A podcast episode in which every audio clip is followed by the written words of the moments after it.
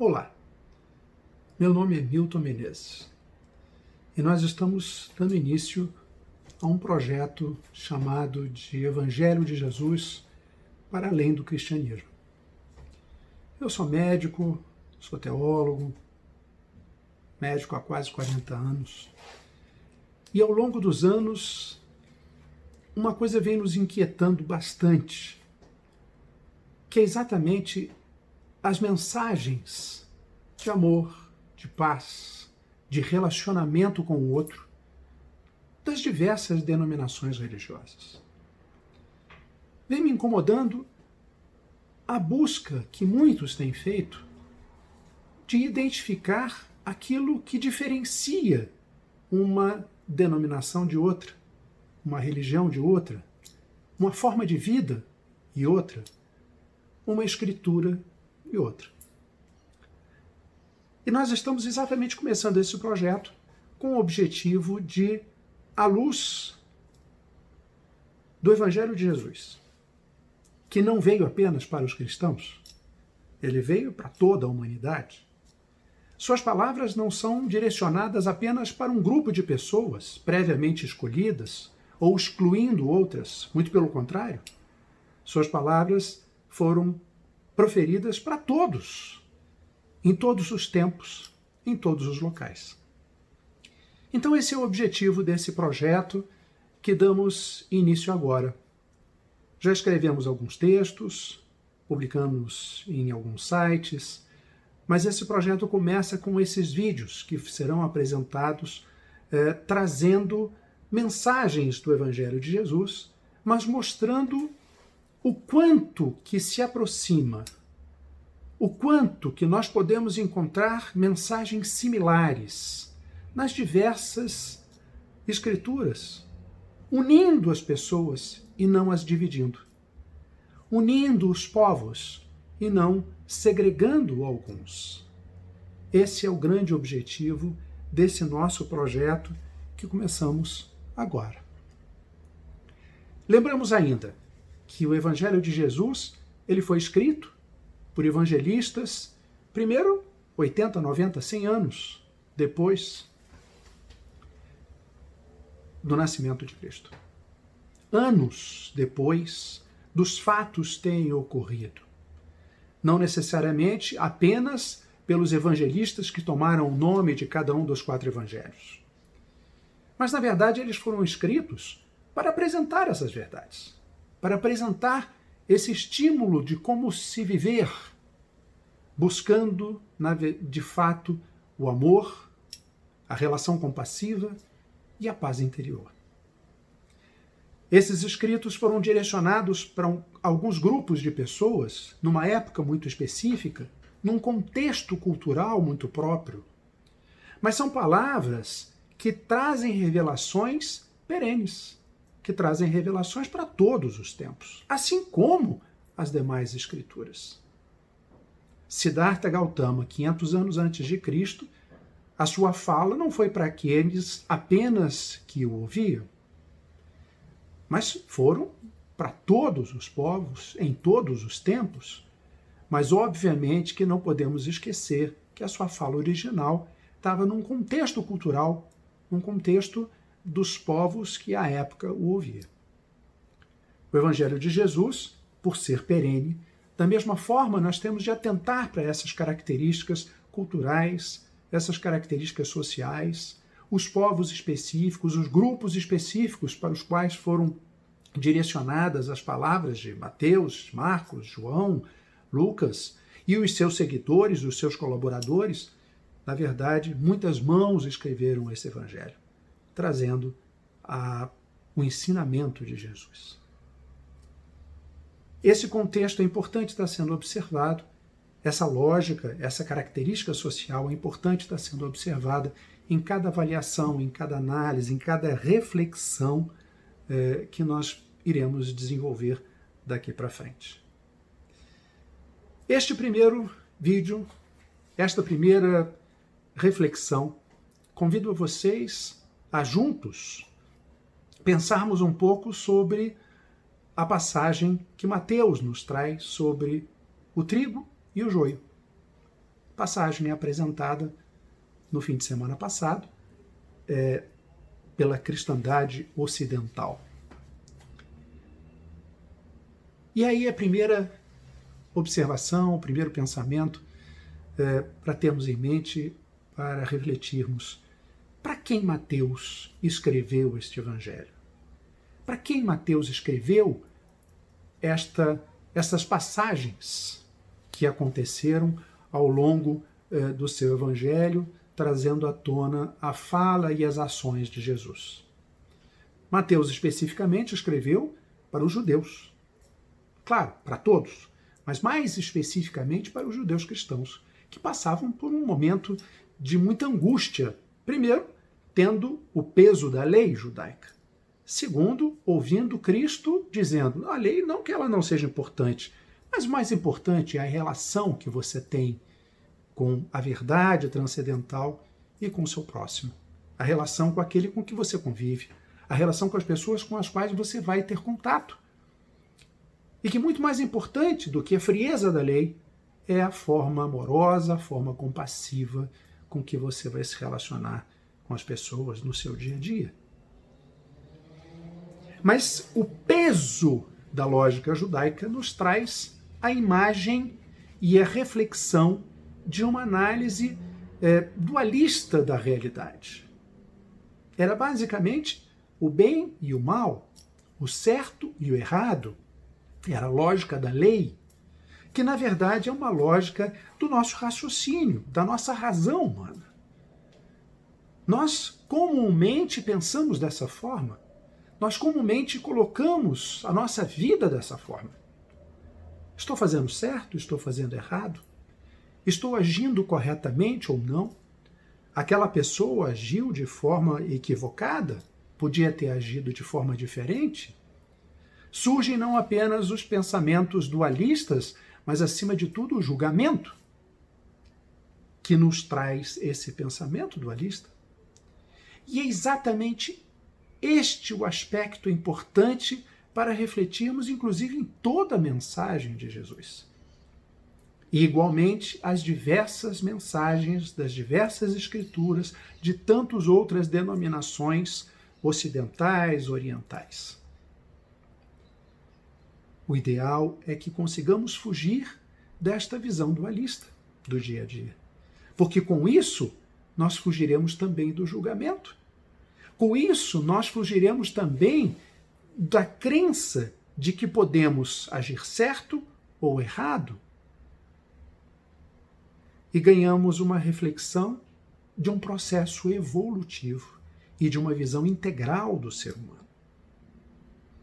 Quando observamos essa essa parábola do trigo e do joio, à primeira vista, e dentro da lógica judaica-cristã, vinha à mente o bem e o mal, o certo e o errado. Mas, na verdade, se nós formos avaliar mesmo essa passagem, ela não nos traz o que é certo e o que é errado, ela não traz uma contraposição. Pelo contrário, o trigo e o joio num primeiro momento, são bastante similares. Eles enganam. Eles trazem ilusões. E mais do que isso, se nós permitirmos que eles cresçam juntos e nada fizermos, quando colhidos, o produto final será estragado.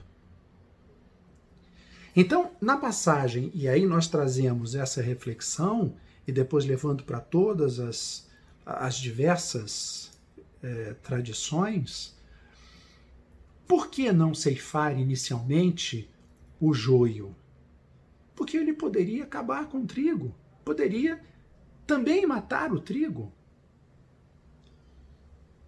O nosso crescimento espiritual, a nossa evolução, ela está exatamente num processo contínuo de crescimento mas um processo contínuo de crescimento que essencialmente esta verdade transcendental habita em nós, mas a nossa relação com o mundo é uma relação ilusória. É uma relação daquilo que nos apegamos a este mundo.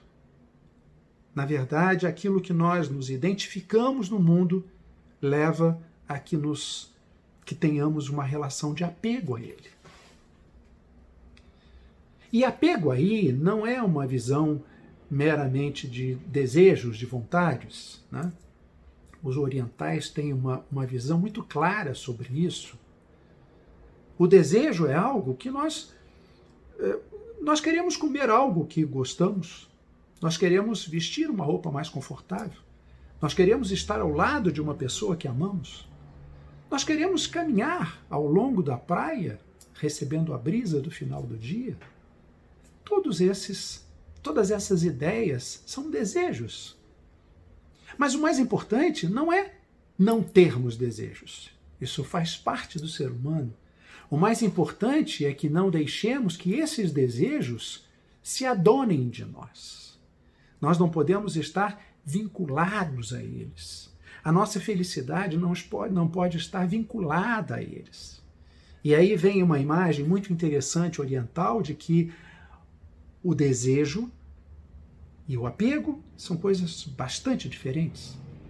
O apego é a nossa tentativa de aprisionar permanentemente o desejo, como se ele permanecesse presente ao longo da vida, se assim desejarmos. Como nós não podemos ficar sempre ao, lado das pessoas, da nossa, das pessoas que amamos, como não podemos andar sempre à beira da praia, como não podemos comer sempre aquela, aquele alimento que nos agrada, como não podemos ter de fato essas coisas, essas pessoas, essas relações, essas situações que desejamos, quando não as temos, sofremos. Quando a perdemos, sofremos. Quando desejamos tê-la em algum momento, sofremos. E esta é a tentativa do aprisionamento do desejo, que é o apego. E tudo isso se torna uma grande ilusão na nossa vida. Da mesma forma que é a ilusão da visão dualista do certo e do errado. Seria então o trigo o certo, o joio o errado? Não. O trigo é uma essência, uma essência boa, uma essência correta, uma essência não certo e errada, mas uma essência que pode se dizer divina. Os Budas chamam a essência búdica, que na verdade ele acaba sendo ofuscado, que na verdade ele acaba sendo oprimido pela ilusão do joio, muito semelhante, mas que se mantivermos presente ao longo da vida, ela certamente vai estragar o produto final. Então eu gostaria de trazer para vocês essa reflexão do joio e do trigo, não numa lógica do certo e do errado. Mateus coloca isso mais adiante, é, é, segundo é, ele, como Jesus teria dito. Não, o trigo é são os filhos do reino, os filhos de Deus. O joio são os filhos do mal. A terra é o mundo, essa visão dualista era importante para ser colocada para os judeus cristãos, que tinham uma visão dualista de mundo. Mas ao longo de todo o evangelho de Jesus, ao longo de toda a sua vida e de todo o seu exemplo, trazendo para o mundo de hoje, unindo-nos com os nossos irmãos das diversas outras denominações, percebemos que, na verdade, essa visão dualista ela é uma visão da nossa razão. Ela não é uma lógica de crescimento, não é uma lógica de desenvolvimento, não é uma lógica de evolução. E é assim que de fato é o ser humano. E é dessa forma que conseguiremos certamente, de forma gradativa, apartarmos todas essas ideias, toda essa nossa relação de identidade com as coisas perenes deste mundo abrindo mão deste apego de forma gradativa. Esse é um processo, é um processo evolutivo. E quando observamos, quando quebramos essa visão dualista, quebra também o nosso olhar julgador em relação ao outro. Ah, Fulano fez algo errado, ele tem de ser punido. como que ele pode ter feito aquilo daquela forma? Foi maldade. Ele tem de ser punido. Mas se nós abrirmos a nossa mente, se nós tentarmos evitar este pensamento dualista, do certo e do errado, nós vamos compreender que ele fez aquilo não porque ele queria de fato ser mal. Ele fez aquilo porque no seu processo evolutivo, no seu momento de desenvolvimento espiritual, no seu momento de desenvolvimento do ser, era aquilo que ele podia dar, era aquilo que ele conseguia dar, era aquilo que ele conseguia fazer. Então, mesmo Jesus, mesmo no Evangelho, e mesmo no Evangelho de Mateus, direcionado a judeus cristãos, direcionado a pessoas que pensavam em uma dualidade assim bastante própria, baseado na lei, no certo e no errado, o julgamento é algo inaceitável. Por quê? Porque todos nós estamos neste processo de desenvolvimento. Todos nós estamos a cada dia tendo a possibilidade de crescermos um pouco mais. Aí vem sim o livre-arbítrio. O livre-arbítrio que o dono do plantio teve em dizer assim: não, nós não vamos ceifar tudo, nós não vamos cortar tudo. Nós não vamos cortar o joio, porque pode cortar o trigo. Vamos esperar eles crescerem. Vamos esperar, de fato, essas coisas terem clareza de serem distintas. Vamos esperar para que, na observação permanente, tenhamos a clareza que o joio é uma mera ilusão. E livrando-nos dessa ilusão, livrando-nos desse dualismo do certo e do errado, nós vamos conseguir perceber, de fato, aquilo que é trigo aquilo que é alimento, aquilo que é importante, aquilo que de fato nos alimenta. Então, esse é um aspecto que eu queria trazer para vocês, é, tomando por base esse, esse, essa passagem que nos foi apresentada no domingo passado, juntamente com duas outras passagens, a passagem é, da da, da, da, árvore frondosa, da semente pequena da mostarda, uma das menores que existe, e uma grande árvore frondosa em que os passarinhos podem é, é, se, se a, a, aproveitarem é, da sua sombra. Ou seja, de algo pequeno, algo que nós somos inicialmente, nós podemos crescer de tal forma, evoluir de tal forma, a ponto que podemos não apenas ter uma grande árvore frondosa, a ponto de sermos de fato é, pessoas em processo evolutivo e cada vez mais. Mas mais do que isso, podemos possibilitar e podemos ajudar que outros à nossa, à nossa volta também possam partilhar, também possam usufruir deste desenvolvimento. E aí casa com a terceira parábola, que é exatamente a do fermento que ele em si não é nada. A massa sem ele não cresce, mas quando se misturam na dosagem correta, nós podemos ter é, é, um produto final excelente.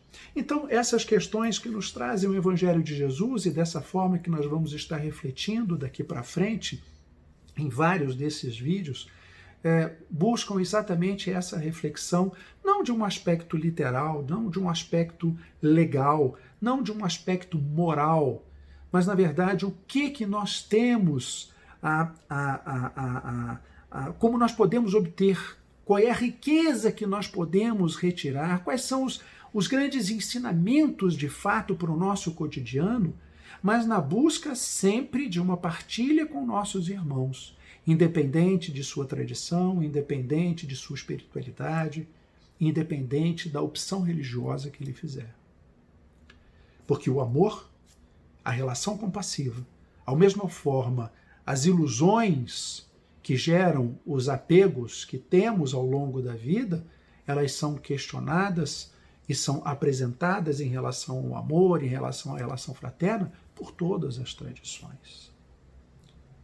Somos todos nós chamados à atenção para a nossa relação cotidiana com o próximo, o mais amorosamente possível, ao mesmo tempo a nossa reflexão sobre os nossos desejos eh, não, se formar, não se transformarem em apego. A nossa liberdade dessas ilusões, a liberdade do joio, para que nós tenhamos de fato, ao final, um produto maravilhoso, eh, frutífero, evolutivo e num desenvolvimento adequado, de acordo com a essência, de acordo com a lógica da nossa vida, de acordo com que realmente nós, é, para, para que nós viemos a este mundo. Qual é a razão da nossa existência? Qual é a razão da nossa existência?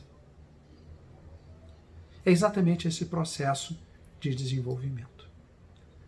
E quanto mais nós tentarmos nos livrar desta visão dualista do certo e do errado, mais facilidade nós teremos de compreender esse processo evolutivo em nós e nos outros. Por que, que quando nós observamos o mundo animal, nós não dizemos que o tigre na floresta que mata a gazela é mau e o tigre no zoológico que come o que lhe dá, ou que as pessoas lhe, dá, lhe dão, esse é bonzinho. Por que, que nós não usamos essa dualidade no mundo eh, selvagem, por exemplo? Porque ali ele faz o que ele precisa. Ali ele faz o que ele sabe. O tigre, quando mata uma gazela, ele não está sendo mal. Ele faz o que ele sabe para se alimentar, para sobreviver. Ele não quer o mal. É o processo dele, é a vida dele. Claro que nós não podemos dizer também para um agressor, nós não podemos dizer para um assassino que não, tá tudo bem, ele é bonzinho tanto quanto os outros. Porque não é uma questão de ser bonzinho e de ser malzinho. Não é uma questão de estar tá certo e de estar tá errado. É uma questão evolutiva. É o desenvolvimento de cada um, é a evolução de cada um, é o crescimento de cada um. Não nos esqueçamos se você acredita na existência de Deus, e se você acredita que o Deus mora em você, mora o mesmo Deus em mim. E o mesmo Deus mora neste agressor. O que acontece é que no seu processo evolutivo ele ainda não percebeu isso da mesma forma que você percebeu, da mesma forma que eu percebi. Não é que não devemos ajudar essas pessoas a crescerem. Mas não fortalecendo ou reforçando a violência entre as pessoas. Não é pela violência que nós ensinamos o violento a deixar de ser violento. Buda já dizia isso: não é com o fogo que você apaga o fogo, é com a água. Não é com a violência que nós evitamos ou eliminamos a violência. Então nós precisamos ter clareza para conseguirmos este tipo de postura de que não é uma escolha entre o bem e o mal.